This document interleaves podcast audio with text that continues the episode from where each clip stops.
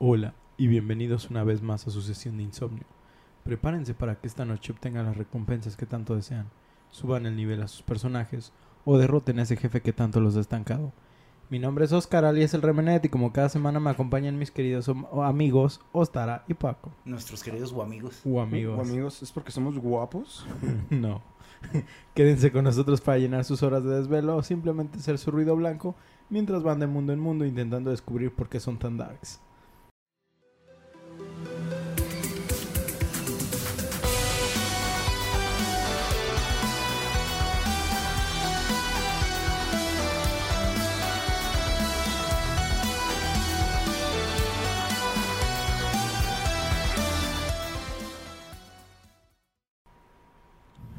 Uno, uno nace así, bro. Lo Está trae en bien el alma. baboso. Ah, Si le hacen falta nomás unos delineadores, las uñas negras y ya quedó. No es darks, güey. Simplemente es edgy. Es, es, un, es un pinche. ¿Sabes qué tiene, güey? Tiene chunibio este, güey. Tiene pinche síndrome de segundo de secundaria. Pinche vato caca. Ah, es que soy bien hardcore, güey. Ah, sí tengo soy. que salvar al mundo. Y, Ah. y es que yo tengo poderes, bro. Yo soy el cool, bro. Esa es la energía que siento de este. Tengo poleles. Ajá. Pues sabe, también se me parece bien machina a Ezio Auditore. Se me hace que se parecen muchísimo en cómo Sí. Ezio traía su capa de asesino, que también la traía como este güey, su camisa desbotonada. Pues era el mismo capa. estilo, ¿no? Es Pues casi la época. Pero bueno, pues para comenzar con el título de esta noche, tenemos que retroceder 12 años, sacar nuestras chaquetas más oscuras, preparar nuestros hoodies. Oh, no. Oh, No, de nuevo. Esa categoría no. Esa categoría no. Y Ebony no. Juramos que no hablaríamos de eso, Remenet. y fruncir el ceño lo más que podamos sin dejar de aparentar confusión. Mira, mientras sea el ceño y no otra Yo cosa. también pensé eso. Mientras pronunciamos el... A ver, ¿qué? A ver, ¿qué Ah, escribí? ok, el ceño, está bien, está bien. Ok, ya que nos pusimos todos edgys, ahora sí vamos a empezar con esta historia que en teoría parece basada en Carnage y Venom, pero no es lo mismo. No, güey. Same, porque- same, same, but different. Ajá, exactamente. Pero negro. Pero Venom es negro. En to- con detalles en blanco. Pero también este güey tiene detalles en blanco. Ah, Ah, curioso. bueno, Oye, ya vimos los dos. Pues Mierda, no había visto eso. Tiene detalles en blanco, tiene detalles en rojo. En fin, perdón. Sí. Pues empezando con su desarrollador Radical Entertainment, quienes son o eran subsidiarios de Activision, ya sabemos lo que le pasa a los estudios que no cumplen sus cuotas de ventas, es o era un estudio canadiense que es más conocido por los juegos de Crash después de la época de PlayStation 1, los juegos de Prototype y por último como apoyo a Bungie en Destiny. Ah, Mira, de los de Destiny no sabía. Sí sabía de los de. Ah, sí, Corfel- eh, sí, esos. Yo pensé en los mismos, güey, la neta. ¿Ves? ¿Ves? En su origen, sus cofundadores Ian Wilkinson y Rory Arms ah, trabajaron directamente en Distinctive Software, otra desarrolladora que después pasaría a convertirse en Electronic Arts Vancouver. Al ser esta adquirida para tomar su nuevo nombre, Wilkinson y Arms decidieron aprovechar la oportunidad y fundar su propio estudio. Ojo, como pequeña nota, algunos de los títulos en los que trabajaron estos al pertenecer a Di- Distinctive Software fueron Castlevania, Metal Gear, Super Contra y Teenage Mut- Teenage, Teenage Mutant no. Ninja Turtles. Teenage Eso. Mutant Teenage Ninja Turtles. todo todo en juegos de El los temete. 90s. Turtles got it down, one. Ay, que no me- ahorita me estoy acordando, creo que en Europa no tienen el nombre de ninja.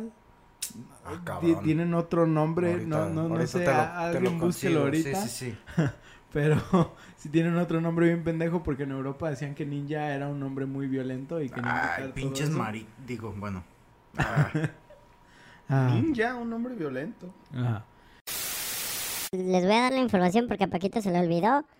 En Reino Unido, las tortugas ninja se llamaban las tortugas héroe. Era Teenage Mutant Hero Turtles. Este, eso como ya explicaron, era porque utilizaban armas y todo esto se consideraba como muy violento. Aparte de que el nombre ninja es como muy violento según el Reino Unido. Entonces se les dio por ende esta clasificación. En fin, ah, fue un poco difícil encontrar buena información sobre el desarrollo de este juego. Esto debido a que su servidor busca fuentes en inglés, porque suelen ser pues como las más completas y detalladas. Pero si ustedes buscan Prototype Development, Prototype, Prototype Game Development, Prototype, Video Game Development, etcétera, etcétera, siempre aparecerán, aparece- aparecerán pendejadas sobre cómo desarrollar prototipos de sus juegos u otras cosas.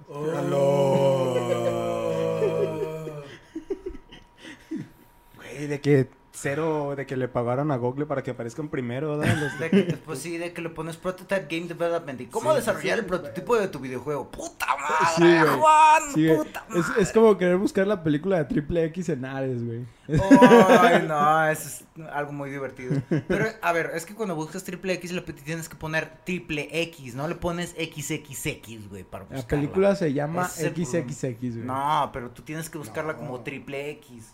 No. Es que si lo estilizan como en la, en la mercadotecnia y todo el rollo, sí lo ponen tal cual que XXX, pero pues para buscarlo tú lo debes de buscar como triple X porque ah, ese debe ser su nombre oficial. Paco, no arruines mi chiste. En fin, yo, yo continúo buscando acerca de las tortugas ninjas.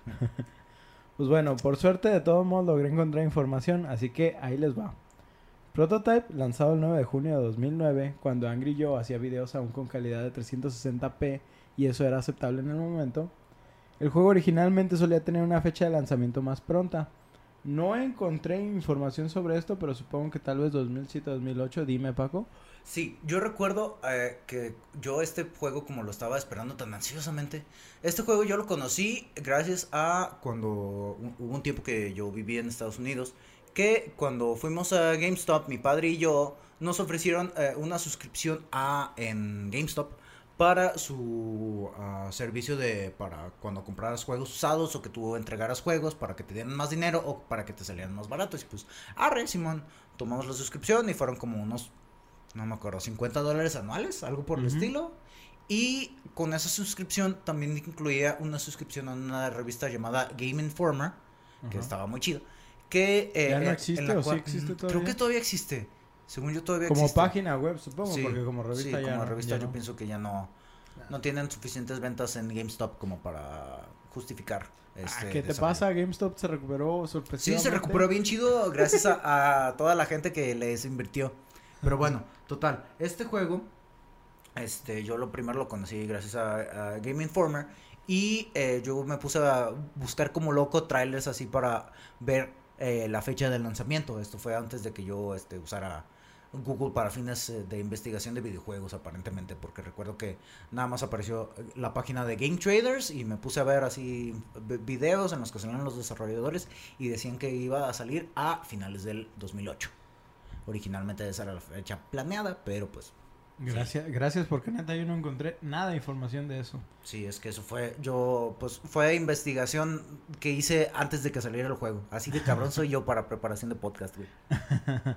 Pues todo esto parece ser que fue por problemas durante el desarrollo y balanceo del multijugador. Sin embargo, llegó un momento donde los desarrolladores tuvieron que dar el comunicado de que el multijugador sería cancelado por tener un mejor desarrollo de historia.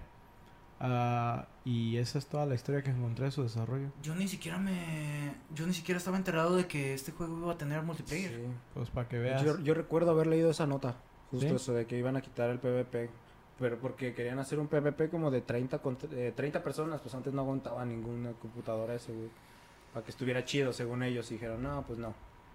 ¿Sabes qué? Mejor te daremos más historia. Pues esa fue la historia de cómo el multijugador de Prototype nunca terminó de existir. Pero bueno, pues al final es, es todo lo que hay de información. Ni siquiera Wikipedia, ni la wiki directa de...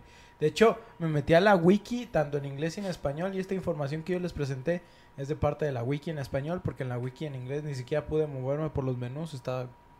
Todo bugueado. No. ¿Ya no está en servicio? Simplemente, sí está en servicio, pero le daba clic a cualquier link y me mandaba a la página principal. Era una pendejada.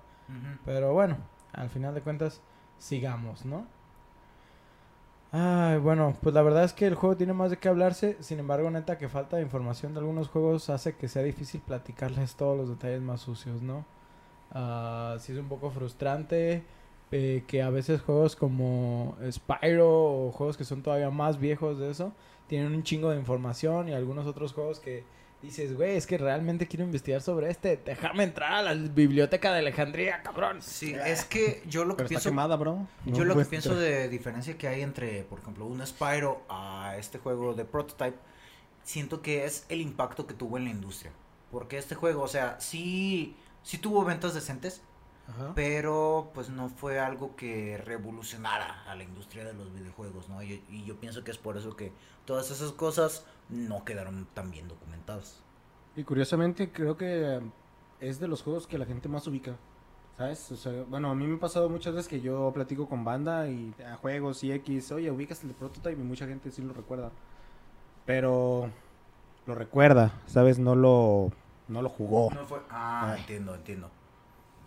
Y es como dices, o sea, realmente fue, era como algo único porque realmente no habíamos visto este tipo de juego, güey, donde no eras un héroe, eres como el antihéroe que iba a destruir y a consumir todo.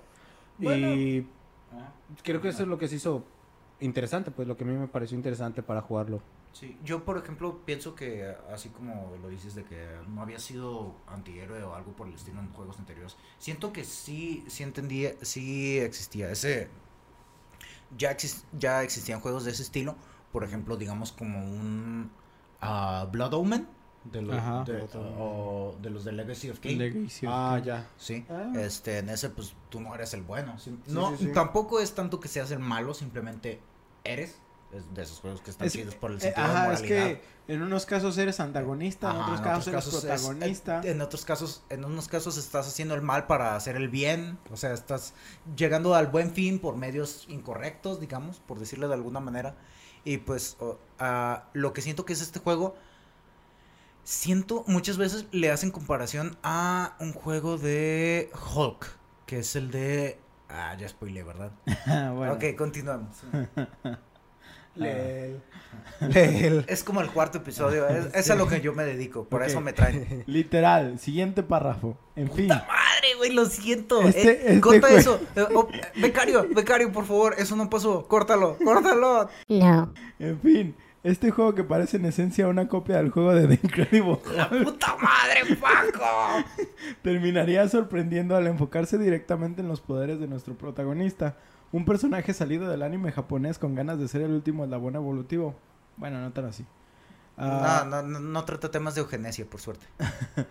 Alex Mercer, un tipo que sube cosas darks a su Metroflog, despierta. Oye, es un pendejo, güey. ¿Recuerdan esa foto de la parejita chibi que dice No, cosas así? Yo yo lo, que me recuerdo es eh, una imagen que ponen de que "Hmm, me pregunto en cuál de los person de cuál de estos personajes va a salir mi personalidad el día de hoy y ponen al- a Alex Mercer de Prototype, ponen a Sasuke Uchiha de Naruto, ponen a- acá a todos los güeyes ultra edgy de sus respectivas franquicias. O esa de que, ay, todos los vatos cuando cumplen 15 nomás tienen estas personalidades para elegir, ¿no? De que... Ah, Pues en fin, este personaje edgy despierta un día en la morgue de una compañía de ingeniería genética llamada Umbrella. Digo, Gentech. Gentech, Una disculpa, se me cruzan los guiones a, a veces. patrocínanos Capcom. En fin, tratando de averiguar lo- qué es lo que está pasando, porque obvio nos pusieron el trope más famoso de la creación de historias, la amnesia. Ah, tras despertar en la morgue, se da cuenta de que posee habilidades sobrenaturales, las cuales le permiten cambiar de forma, ser físicamente más fuerte y resistente. Tiene la habilidad de consumir otros seres, etcétera, etcétera. Como digo, es Venom, pero sin telenovelas. O bueno, no del todo. Ah, Bueno. Sí. Pues una de las cosas características que tiene su habilidad de consumir a otros es la de obtener sus memorias durante este proceso. Es así que se propone consumir a las personas involucradas en lo que hicieron, en lo que le hicieron, para así descubrir la verdad detrás de su origen. Alex será contactado por su hermana, quien trata de ayudarlo para obtener información sobre sus objetivos, en conjunto con el doctor Rackland, quien es un patólogo mm, patas, que estuvo algo involucrado, pero que realmente quiere ayudar a Mercer. Junto con ellos empieza una historia de combate contra Gentech y The Black Watch o la Guardia Negra, quienes son una organización militar encargados de enfrentarse a enemigos de carácter biológico como nuestro protagonista. Algo así como Resident Evil otra vez, pero diferente, pero otra vez. Same, same, same, same, same, but different. Ajá, pues ahora sí hay que hablar del Eating Simulation. Sí, no manches. Ay, Consumir. pero lo pasaste matando menos de 10, Paco. Así es. Pues qué, güey, pero sí consumió un chingo de No, no, no, militares. Ah, exactamente. sí, sí, sí, Es sí. un chingo de era, civiles, ¿verdad? Ajá, sí. Eh, eh, Es que contexto, Paco, Practicábamos fuera de aire. ajá, Paco terminó el juego eh, sin darse cuenta que hasta que le salió el trofeo de consumir a menos de 10 eh, ciudadanos. Menos de 10 civiles, porque en este juego una de las mecánicas que tiene, ah, bueno, básicamente tu, uno de tus poderes es que puedes consumir lo que sea, ¿no? Lo que ya mencionabas, consumir cualquier ser. Y al momento de que tú consumes ya sea un, un humano o uno de los monstruos o bestias que salen en el, en el juego, este, tú así es como tú recuperas vida. Y lo que les platicaba fuera de aire es que yo cuando jugué Prototype, em, yo siempre agarraba para consumir militares o de los que están infectados. Que este no hemos tratado todavía. Pero bueno, este. De manera que si tú consumías 10 civiles, así 10 personas X o menos en el juego, te daban un logro. Y yo eso lo saqué, pues, por accidente, ni siquiera estaba enterado de su existencia. Sí. Y yo. First time. Pues bueno, literal le puse título a esto de Making of a God, ¿no? Eh, hay un canal de videos que sigo en ocasiones que suelen ser mi primera fuente de noticias de videojuegos e incluso de recomendaciones sobre títulos nuevos. A veces hacen incluso tops de juegos o cosas en las que los juegos nos, identi- nos identifican, entre otras. Ah, así es que Gamerangs tiene un video sobre los 10 títulos donde tú eres el jefe. Pero decir que simplemente eres el jefe del juego es como muy vago a comparación de lo que realmente eres en Prototype. Y es que visto desde un punto de vista real, visto desde un punto de vista real, ahí, funciona. Chingue visto desde un punto de vista visual que visualiza el- la, La, visión visualización de- de la visión que tenía lo- el, el creador. el visuador. El.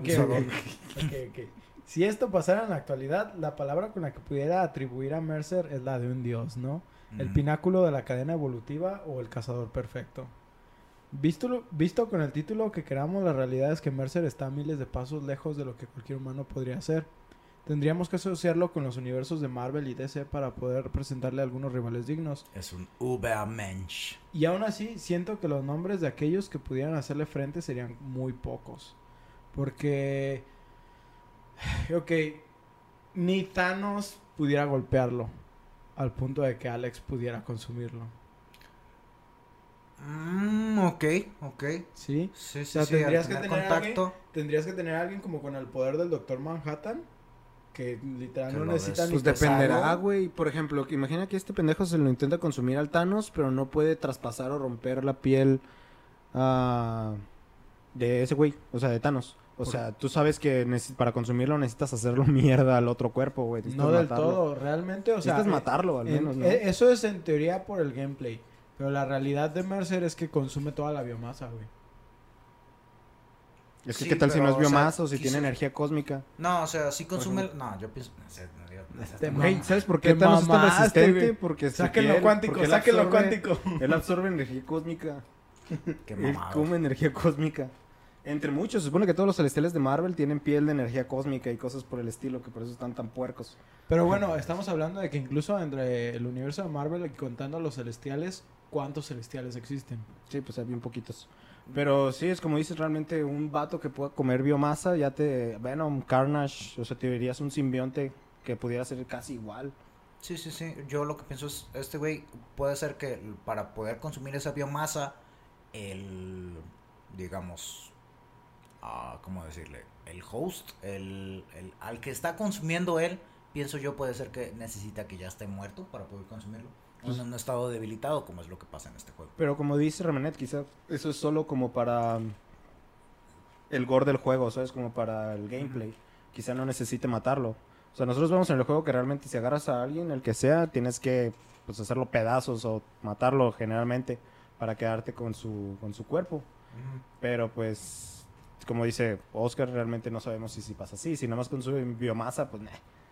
Sí, ahí si ¿Cuál nada más necesitas hacer contacto con ellos, Eh. Tienes un Horizon. Mm, Ándale. Ok, pues así como Pero nuestra, nuestra aventura empieza con un Mercer todopoderoso que a pesar de que ya empezamos así todos bufados, eh, llega un momento donde los perdemos, ¿no? Está clásico el Symphony of the Night donde a apenas vas mitad. empezando al castillo y te quitan todas tus armas Eh, o te debilitan por ser el personaje más roto desde el principio. Sí, sí, sí. Este, tienen que justificar una manera de, de que puedas que- ganarte tus habilidades. En God ¿no? of War 2 también hacen eso.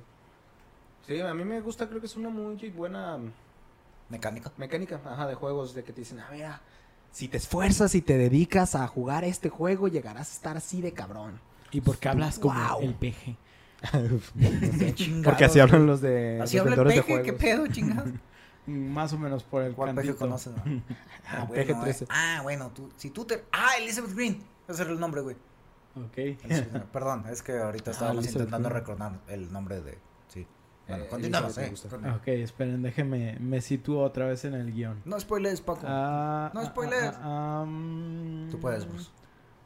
Ok, empezamos con, un- con un Mercer todopoderoso, nos limitan nuestras habilidades y tenemos que volver a retomarlas obteniendo puntos de evolución, ¿sí? Y avanzando cierto nivel en la historia, ¿no? Eh, poco a poco nuestro personaje empieza a desarrollar habilidades que a lo mejor ya conocíamos desde el principio, pero que ahora ya tenemos noción de por qué las tenemos. ¿Sí? Sí, sí, sí. de- y, y vas. Gracias al hecho de que es progresivo, tú vas agarrando, agarrando la onda de qué sirve contra qué. Porque tienes diferentes poderes. Tienes, por ejemplo, garras. Tienes uno que es como un tipo látigo. Tienes una ultra espada que yo le digo el abrelatas.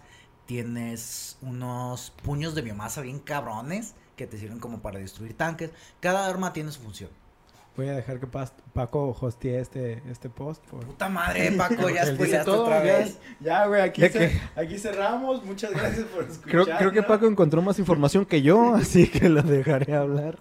Es que de este juego sí me acuerdo bien, pero... Sí, es un buen juego, la verdad, un juegazo. Voy a, voy a decirlo. No estoy bromeando des- eh, de que tenemos un sinfín de habilidades para decir que tenemos poder casi ilimitado.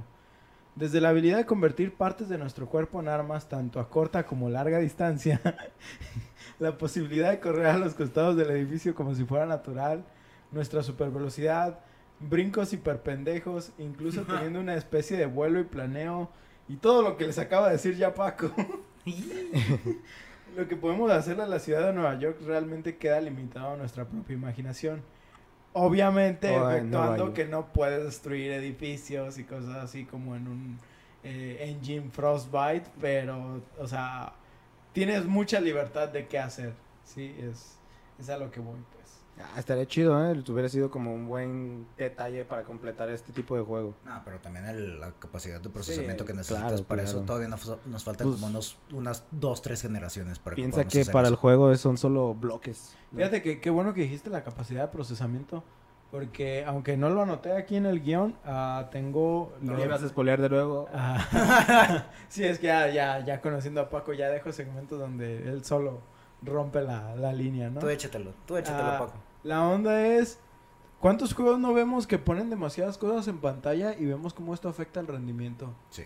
Siento sí. que Prototype logró un super balance al ser un juego de la generación del PlayStation y del Xbox 360, donde la cantidad de civiles que hay en pantalla, además de los enemigos y los ambientes que está cargando, es increíble. Todo esto sumándole las partículas de lo que genera nuestro personaje o otros enemigos. No mames, güey, la neta es, es impresionante lo que lograron con el, con el postprocesamiento de este juego. Sí, sí hay unas partes en las, ya en el late game, por ejemplo, cuando ya hay más acción en pantalla y que ya está el pinche caos desatado completamente, en las que sí hay bajones de frames, de que de repente de estar a 30 bajas a unos 10 y tantos, pero no es tanto, o sea, eso ya nada más lo notas en las últimas 3, 4 horas del juego. Así que está, sí, de, eso no recordaba.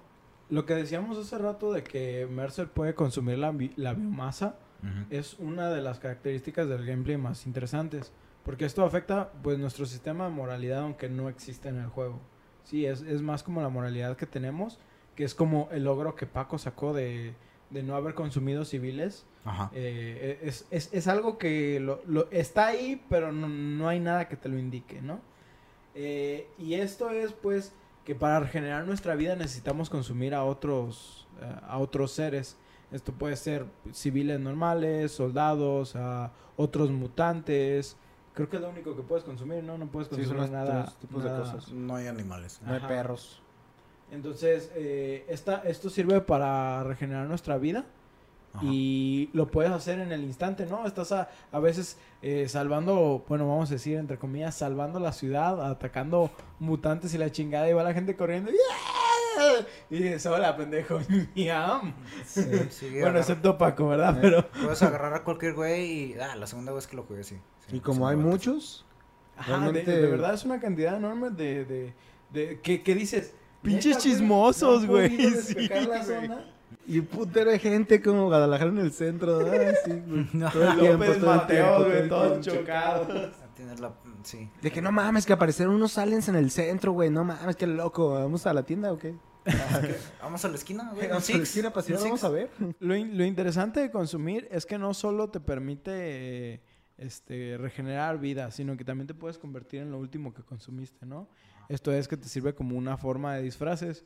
Y es así como podemos completar misiones de infiltración en las cuales bastará con consumir algún soldado despistado y tomar su identidad para obtener a los que creamos. Incluso podemos hacer eh, uso del armamento de estos, considerando que siempre hay algún pendejo caminando por ahí con lanzacuetes, podemos tomarlo para crear aún más caos. Ah, también podemos incluir que hay algunos soldados que están dedicados como, por ejemplo, pilotos de helicóptero. Y tomas uno de ellos y ya tienes la habilidad para pilotar helicópteros, ¿no? Ya sé Kung Fu. ya sé Kung Fu, sí. Ah, de hecho, una que me, cosa que me gustó era la atención a detalle justo en esa, en las... am, ay, ¿cómo se llama? Que las absor- absorciones, ¿no? ¿Cómo se llama? Las animaciones de consumir. No, no, pues, pero sí es consumir. Ah, ándale, consumir. Que, por ejemplo, si consumes a una mu- mujer que estaba vestida de pantalón de mezclilla y camisa amarilla, Se va cuando te transformas en ella, este, es igual. o sea, y cambias a un vato de, de que te absorbes a otro güey y el último que el que te transformas es ese güey. ¿Sabes? Me gustó esa atención al detalle. También si era un general, si era un pendejito del ejército, en el que te transformes, la ropa es igual al último pendejo que te comiste. Sí, y, Esa atención al detalle me, me, me gustó. sí, y no solamente te dan así como el disfraz, digamos, también te dan lo que son las funciones. De que si tú te, te agarras a uno de los generales o algo así, puedes dar órdenes. Ujú. Y de hecho también puedes incriminarlos. Ajá, sí, co- puedes decir de que, ah, él es Mercer, él es Mercer, échenselo a él. Sí, son, Sí, está chido. ah, son cosas chidas eh, que, que- que tenemos para crear un caos, ¿no? Ah, esto es solo una opción. eh, si nos queremos sentir este, aún más brutales, podemos tomar desde personas hasta vehículos para arrojarlos a nuestros enemigos en la máxima forma de que un villano berserker lo haría. Y es, es, es- creo que, de hecho, entre las primeras misiones donde te enfrentas a un vehículo que a un helicóptero, te enseñan a aventarles aire, a- como eh, aires acondicionados y pendejadas así. Pero que incluso puedes después con, con otra habilidad que es el látigo, puedes este hijackearlos, ajá, te lanzas hacia ellos y los controlas y usas el helicóptero para hacer un caos, ¿no? O sea, sí, sí, sí. Eh, Muy bueno. Es, es un chingo de cosas lo que puedes hacer den- dentro de este juego, por eso siento que de- destaca muchísimo. Ah, hay que decir que hay muchos juegos que nos presentan la ciudad de Nueva York y este es uno de los únicos títulos que nos permite recorrerlos de una manera divertida. Y es que considerando como ejemplo las habilidades del nuevo Spider-Man de Insomniac, donde el movimiento está realizado de una forma tan satisfactoria de ir al punto A al punto B del mapa, se siente más como una recompensa que una tarea. ¿Sí? A ver, Paco, eh, coméntanos un poquito de tu experiencia con Spider-Man y el movimiento.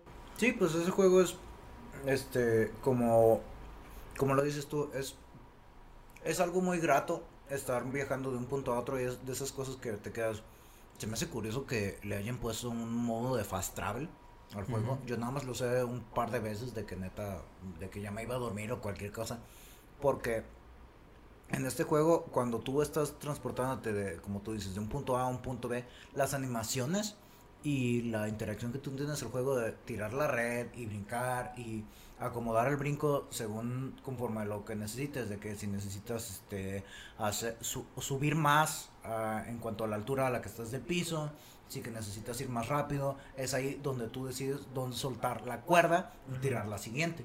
O como así de que de repente llegas a una parte de que estás llegando a la Central Park y ahí lo que necesitas es de estar un poco más alto, de estarte columpiando entre los edificios, necesitas bajar para poder columpiarte entre los, los árboles que tienen una menor altura y no tienes tantos puntos de apoyo y va cambiando la dinámica según eh, los lugares donde te encuentres, la altura a la que tú estés columpiándote, cosas por el estilo. Y no deja de ser divertido, ¿no? Sí, siempre es divertido, siempre, siempre es... Es... es tanto entretenido como lo es divertido, porque tú decides a dónde vas y luego también está la parte de que para entre los entre las columpiadas que tú das, este puedes hacer trucos para eh, agarrar, bueno, acrobacias en el área, en el aire, perdón, para eh, obtener experiencia. Pues algo similar pasa en este juego. No hay nada como correr a toda velocidad por la calle cargando tus saltos para después impulsarte de un edificio, correr como adicto a la cocaína por los muros y después tener otro impulso Sí, me imagino el vato. con la nariz toda blanca. Sí, no, es que este güey sí es un Florida man. Sí, pues y todavía después de eso, de haber brincado a un edificio, impulsarte hacia otro, este, volando de, desde un punto de la calle a otro, ¿no? Es, eh, es repita el proceso hasta que las manos te cansen o, o hasta que ya neta estés harta- harto de esto, pero cosa que yo no experimenté, ¿no? Eh, este, pero sí, ah, nuestro movimiento no es solo desplazarnos, la realidad es que es parte del arsenal de Mercer. Ah, al ser eh, un ser completamente lleno de biomasa, este güey es pesado. Sus movimientos serán ágiles, pero no dejamos de tener una fuerza tan increíble que no usarla es un desperdicio. Utilizando nuestro nu- mismo impulso y momento para hacer eh, eh, caídas de valla, de bala, ¿sí? Ah, y destruir la calle en la que estábamos o un helicóptero en pleno vuelo. Son detalles de, de esto que refleja, no mames, este, este cabrón no, no pesa 80 kilos, ¿no? Es, Sí, sí, sí. O sea, es, es una cosa que es un poco ah, más físicamente am, factible por el hecho de que, o sea, tú lo ves y dices, ah, es que este güey no, no va a poder levantar el, ese peso, ¿no? O sea, no va a poder levantar e- esos tanques o lo que sea. Pero al momento de que brincas y el güey aterriza y ves el- la onda de expansiva que surge a partir del impacto de ese esa cosa con el piso, te quedas. Ah, ok, ok, sí, sí puede, sí puede. es, es como ver, eh, eh, justo ayer estaba viendo un video de una prensa neumática. Ah, sí, con un diamante. Sí, güey. Sí, güey, sí. está bien No, satisfactorio. mames, de, de, de que dices, ok, es un diamante, pero es una miniatura, güey. Sí, o sea. Y, y esta madre ejerce pues, Toneladas, toneladas de fuerza, güey. ¿Y qué es lo que pasa? Se incrusta en uno de los aspectos de, en uno de los pedazos de, de la prensa neumática y no le pasa nada. No le pasa nada. Exacto, diamante. al diamante no le pasa. Eh, así, es así lo que es Mercer, liter- li- literal, es, es un diamante cargando con toneladas de peso, ¿no? Sí. Ah, Pues saca biomasa a lo loco, güey. Cuando necesita, nomás. ¡pras! Truena. Sí, de hecho como tiene, si- tiene Ultimate Attacks. Que es un putero, pues. Que masa, que se nota que el vato neta como que tiene la masa comprimida, que es pesada, pues. Es denso. Pues así como esto vamos a decir que lo cataloga como una especie de Dios, todo Dios debe tener un desafío digno de él, ¿no? Es aquí donde nos encontramos hablando de la dificultad del juego, en la cual, aunque ya establecimos que Alex, es- Alex está roto, tenemos que recordar que debemos adaptarnos a lo que los desarrolladores, no- los desarrolladores nos presenten. Y ante esto, pues tenemos que afrontar momentos súper frustrantes, donde ya sea que porque aún no tenemos las habilidades correctas, o simplemente la cantidad de enemigos más jefes es increíblemente abrumadoras, nos generarán conflictos sobre si de verdad disfrutamos ser videojugadores. ¿Sí?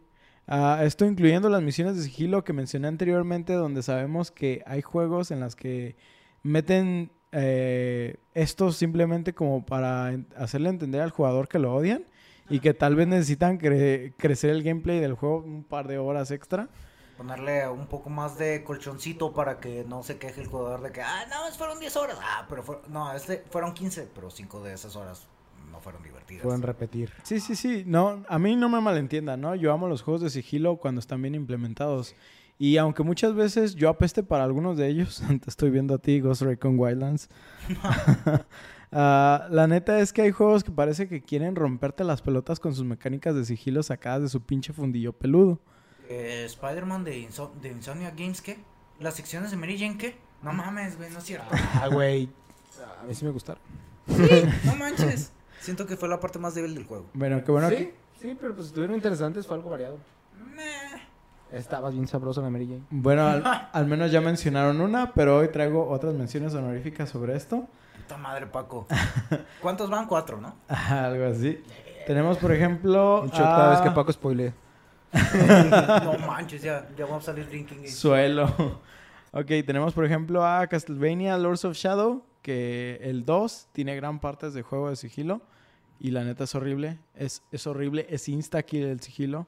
Ah, qué asco. Ah, hay una misión de Final Fantasy XV, la de Reclaiming Regalia. No sé si tú te Mm, acuerdas. Sí, sí. sí. Ah, está una misión de Alien Colonial Marines. eh, se llama la misión del Raven. Y es, ah, es- Esta misión es muy frustrante, güey. Es algo que implementaron en Alien Isolation. Pero ahí sí lo implementaron bien. Este juego es un juego de acción. Sí, es un juego de, de armas. Y es una parte donde tienes que enfrentarte a unos aliens que si escuchan cualquier pendejada, te, te hacen insta-kill. No mames. ¿Sí? Entonces, no tienes que disparar. Estás caminando en un área de agua. Y hay otros aliens que se mueven y pueden hacer que te detecten. Ellos. Ay, no. ¿Sí? Entonces tienes que quedarte quieto. A veces viendo al alien así de frente, güey. O sea, teniéndolo enfrente, respirándote a ti, güey. Es, es muy molesto. Pero bueno. Otro sería ah, de Assassin's Creed 4, el Black Flag. Las misiones donde no te tienen que detectar con el barco. Ah, sí, eso está bien Ah, con el barco. Ajá, es horrible, güey. Eh, yo recuerdo muy bien esas misiones y ay, perdí la cuenta de cuántas veces las repetí. Neta, no, no se me dieron. Ah, y por último, segmentos de sigilo de Life is Strange. Que si no lo han jugado, eh, hay unas únicas partes del juego donde sí te requiere esta parte de gameplay donde no te tienen que descubrir o donde hiciste algo y te andan buscando y no te tienen que encontrar. y, no sé, güey, no. Ti- Tiene, tiene sentido en el juego, pero no es algo que disfrutaras para nada. ¿Sabe? Como, yo no le tomo como tanta importancia a eso, yo nomás las juego. Y como dices, la verdad sí está, esta de Life is Strange está fea, no está realmente disfrutable para nada, pero pues X, no fue, como dijiste, para la historia, así que... Ok, en fin, Lolo. eh, es aquí donde acordamos que si no vas a hacer mecánicas de sigilo para un juego donde estén realmente justificadas y funcionen, todo lo demás del contexto y el gameplay no lo haga, compa. No lo haga. Tienes que estar consciente del producto que estás generando y, o sea, si no, si va a ser algo que dices tú, ah, este nomás lo implementaron así al final y de que, ah, ah, vamos viendo si pega para ver si lo le desarrollamos más en el próximo juego, es de, no, mantente fiel a tu visión original. Sí. Al final de cuentas y a pesar de todas las últimas quejas que eh, tengo que decir que el juego es increíblemente divertido. Y es que yo personalmente no disfruto de estos juegos donde creas caos por toda la ciudad y después solo esperas a que te ganen. Sin embargo, la manera en la que Prototype se acerca a estas mecánicas y las hace increíblemente satisfactorias es una de las razones por las que hizo que me quedara hasta el final a desarrollar todas las habilidades. Ah, sin lugar a dudas, para mí es una increíble recomendación de la época del PlayStation 3 y el 360, pero que aún se puede conseguir y jugar. Actualmente se encuentra en Steam por 180 pesos, eh, así que realmente eh, si, lo desean conseguir, también recomiendo que se compren la versión de Prototype 2. Eh, aún estoy pendiente de jugarlo, pero en cuanto lo termine, lo pienso traer al podcast. Yo sí lo jugué y sí, sí, sí vale la pena, sí vale la pena. eh. Pienso que vale la pena jugar el uno antes del 2, pero siempre pienso que el segundo tiene un tiene mecánicas eh, que están bien implementadas y que hacen que el gameplay se vuelva un poco más mejor, que fluya mejor. Ok. Eh, antes de finalizar, no sé si ustedes quisieran agregar algo. Sí, este, una de las cosas que platicábamos hace ratito fuera del aire es de eh, una de las mecánicas que tiene el juego de que cuando tú eh, consumes a alguna persona, tú obtienes no solamente su, digamos, su biomasa, también obtienes lo que son sus memorias. Y a partir de sus memorias puedes obtener sus poderes y shalala, shalala, como decías de que cuando consumes a un piloto de helicóptero, tú vas a obtener el conocimiento para poder volar los helicópteros. Y este también hay, hay una mecánica del juego que es una red de intriga, le llama el juego, que básicamente hay ciertas, ciertas personas en, el, en la isla de Manhattan que tú conforme vas explorando la ciudad, de repente te pueden aparecer en el mapa, en tu minimapa en la, que tienes en la esquina de la pantalla, y te aparece el icono de, ah, esta es una persona de importante.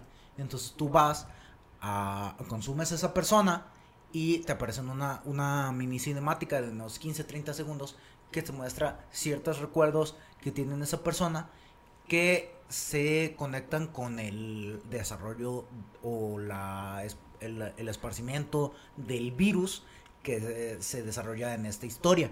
Que esta es una de las cosas que conforme tú vas de- descubriendo, o sea, la historia comienza con que tú, eh, digamos, mueres, vuelves a la vida, tienes poderes y estos poderes surgieron a partir, poderes poderosos, surgieron a partir del, del mismo virus que está infectando la ciudad y que está generando a gente estilo zombie. Y pues ahí conforme vas este, consumiendo gente, vas descubriendo la historia que está detrás de... que no te cuentan de manera tan explícita o tan completa en la historia principal del juego. O sea, la- el contenido secundario sí vale la pena hacerlo, sí pienso que está chido. Nada más el problema que tiene es que sí tienes que estar...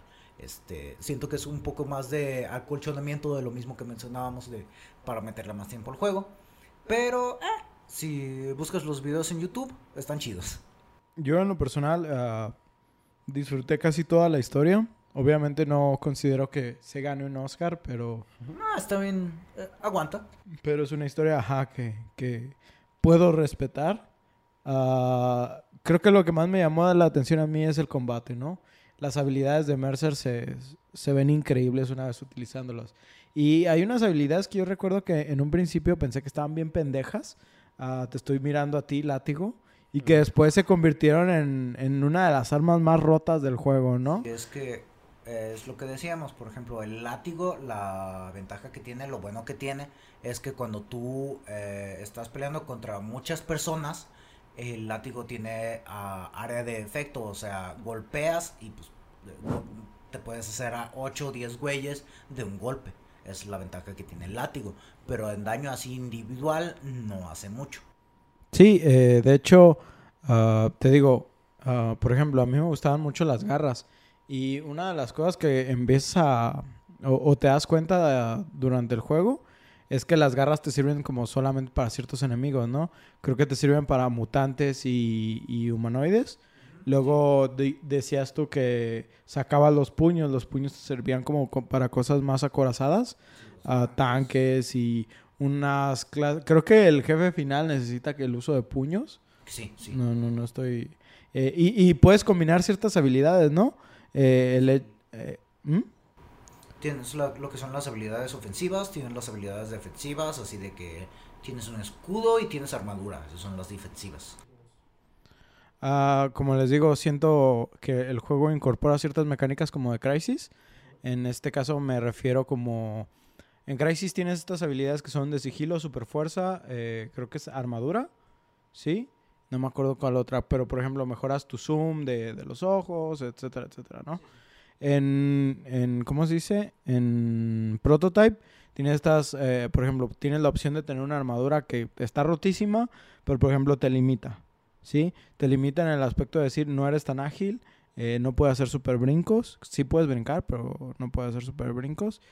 Y, por ejemplo, en, en el caso de que sientas que esa habilidad no te combina del todo, aunque puedes combinarla con tus habilidades ofensivas como la espada o las garras, etcétera, etcétera, eh, puedes, por ejemplo, decir, ¿sabes qué? A lo mejor ahorita lo que necesito es velocidad, entonces mejor me pongo el escudo y voy corriendo embistiendo todo lo que me enfrente, ¿no? Que siento que tú no hiciste eso, Paco, porque pues no mataste civiles. No, sí mataba civiles, no los. Ah, ok. En- Entonces es diferente el logro. Es de- qué, qué bueno. Pero entonces, eh, lo, que, lo que se me hace chido y a diferencia de Crisis es que puedes combinar estas habilidades en el momento y le dan una característica más de personalización a tu manera de juego. Ah, recuerdo que incluso así como digo que el látigo al principio es una porquería de, de arma que realmente solo te sirve como para acercarte a los helicópteros.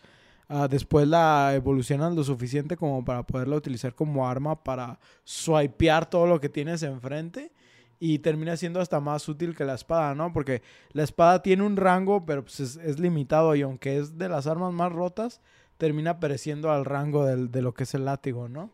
Ah, por ejemplo, luego tienes los puños, no me acuerdo con qué los combinas, pero puedes hacer esta manera de que te vas corriendo y con el mo- mismo momento que traes de la fuerza a los puños, te avientas y te impulsas como luchador. Esos puños no necesitas comentar- combinarlo con otra cosa, es una de las habilidades que tú puedes desbloquear. Sí, ¿verdad? Nomás lo desbloqueas. Tú vas corriendo sosteniendo el botón para el gatillo para correr y presionas creo que era Y y Alex nomás se aventaba, ah, o sea, se avienta su puño de frente y tras es lo primero que cae. Y ah, sí, era de las habilidades chidas. Es, es muy, voy a decir, hermoso y satisfactorio la manera en la que destripas y, y cortas a cada uno de los lo enemigos del juego. Como dije, creo que necesitamos terapia en, esta mesa. No, simplemente pues es una manera de No, darle salida. Simplemente no disfrutamos del desmembramiento y cosas así. Sí, sí, sí. A mí me gusta Simplemente mucho. Es parte de la naturaleza humana, no ver, ver violencia. Father, I crave violence. Supongo, pero a diferencia como por ejemplo de juegos como el de Hulk, que siento que terminaron, no sé, como no destacando, simplemente era, vamos a decir, si tuviéramos que ver los dos enfrente, a lo mejor lucirían casi igual, pero el de Hulk no me llama nada la atención comparado con lo que puedo hacer con Alex Mercer, ¿no? O sea, empalar enemigos así con tu propia biomasa y, y no sé, enfrentarte a mutantes salidos de, ¿cómo se dice? De, de, la, de la mente de Cronenberg y un montón, no sé, un montón de ideas. Lo- la- el simple hecho de que puedas tomar las armas de los militares, ¿sí? Y utilizarlas, que no es parte esencial del gameplay, pero puedes hacerlo, es, es, es importante. A ver, ¿ten- ten- ¿tenías algo que decir? Es que te sirve en el early y también, o sea, te, te puede servir para seguir debilitando a los enemigos desde lejos. O sea, tienes capacidad de atacar desde lejos, sí, con el látigo, pero la cadencia de daño es más baja respecto, por ejemplo, si agarras un rifle de asalto, o también creo que tienen después metralletas, tienen lanzacohetes, es- también creo que había lanzagranadas. Sí, sí, tienen lanzagranadas. Sí, no, o sea, la realidad es que el juego te dota de una increíble variedad de herramientas para hacer caos a toda la ciudad de Nueva York. Eh, hablando de Nueva York, eh, está dividida en tres diferentes este, zonas. Las, vamos a decir, normales, las infectadas y donde ya liberaste. ¿Sí? ¿Sí o no? Mm, sí y no, porque por ejemplo hay, hay zonas en las que aparecen edificios que son así como que están infectados, Ajá, los hype. ajá, pero también eh, conforme vas avanzando en el juego y se va desarrollando la historia, eh, se va infectando más de la ciudad. Sí, o sea, pero realmente te vas, te vas dando cuenta de que al principio no toda la ciudad está infectada. Sí, a eso es a lo que me refiero. Hay, hay, tre- hay tres formas de visualizar la ciudad. Y en, la, en el momento de, de que llegas a las zonas infectadas, algo que me da risa es que puedes notarlo casi casi como si estuvieras en la frontera entre las dos Coreas. De que Corea del Norte, Corea del Sur, y literal, una tiene el cielo rojo, una tiene el cielo azul. es muy posapocalíptico. Creo que rompe un poquito la inmersión, pero realmente está chido el, el hecho de que llegas a una zona infectada y dices, no mames, Que ay, sean tan güey, notorias las sí, diferencias. se, se nota que ahí valió verga todo, ¿no? Es, e- es interesante. Como entre Guadalajara y Zapopan. De la calzada para acá y de Eh, la de la calzada calzada para pa' allá. No, sí, la, la, la neta es que, te digo, a pesar de que siento que rompe un poquito la inmersión esa clase de cambios bruscos, ah, por ejemplo, al verlo comparado con otro juego que al principio era el original que iba a traer para, para este capítulo, que era el de Infamous, ah, la verdad es que la ciudad se ve completamente siempre en tonos de gris, ¿no? Es, es una sociedad ah, ya derrumbada completamente y en- entre basura. Y aquí en Prototype si ves como el cambio drástico de las zonas que se van infectando, como dice Paco, las zonas donde están los infectados son puros zombies. Eh, no hay ciudadanos normales y si los hay no sé por qué están ahí, qué pendejos, muévanse. Pues ya están en proceso de hacerse la munición. Ajá. Pero rea- realmente, o sea, ves estos cambios que hacen que le dé como cierto dinamismo y vida a, a la ciudad de Nueva York. Que si bien no es la ciudad más viva que vas a experimentar dentro de los videojuegos, es, Mm. es un lugar donde pues al menos es agradable pasar el rato. Consumiendo banda. Es divertido consumir banda y irse transportando de, de un lugar a otro. Pero bueno, pues entonces con eso este, vamos dándole conclusión a, a este, a este juego. Bueno, entonces con eso nos despedimos, esperando que disfrutaran esta historia llena de genocidio, evolución de la chida e historias edgy. Recuerden que pueden enviarnos sus comentarios o juegos que quieran escuchar a debufoinsomnio.gmail.com o por Twitter e Instagram a arroba debufoinsomnio. Pueden seguirnos a nosotros por otros medios. A mí me encuentro. ¡Ah, no! A, Oscar lo encuentran como Remenef en Twitter o Karma Cosímico en Instagram. A mí en Twitch me encuentran como arroba SSJ Y a Ostara lo encuentran como arroba Ostara King. También recordarles que este podcast lo pueden escuchar en sus plataformas de Spotify, Google Podcast, Apple Podcast y Anchor. Si gustan dejarnos una reseña por parte de algunos de estos servicios, con gusto los leeremos aquí en el programa. Chéquense qué bonito dice las plataformas este Paquito. Es. Pues nosotros nos despedimos, no sin culo. antes desearles que tengan aventuras llenas de acción, cambios genéticos cool, sigilo del bueno y pues yo soy Oscar Yo soy Paco. Y aquí está Ostara. y nos vemos en su siguiente sesión de insomnio. Oye, si este güey está evolucionando, está teniendo cambios hormonales, sí es una etapa emo, ¿no? También. Sí.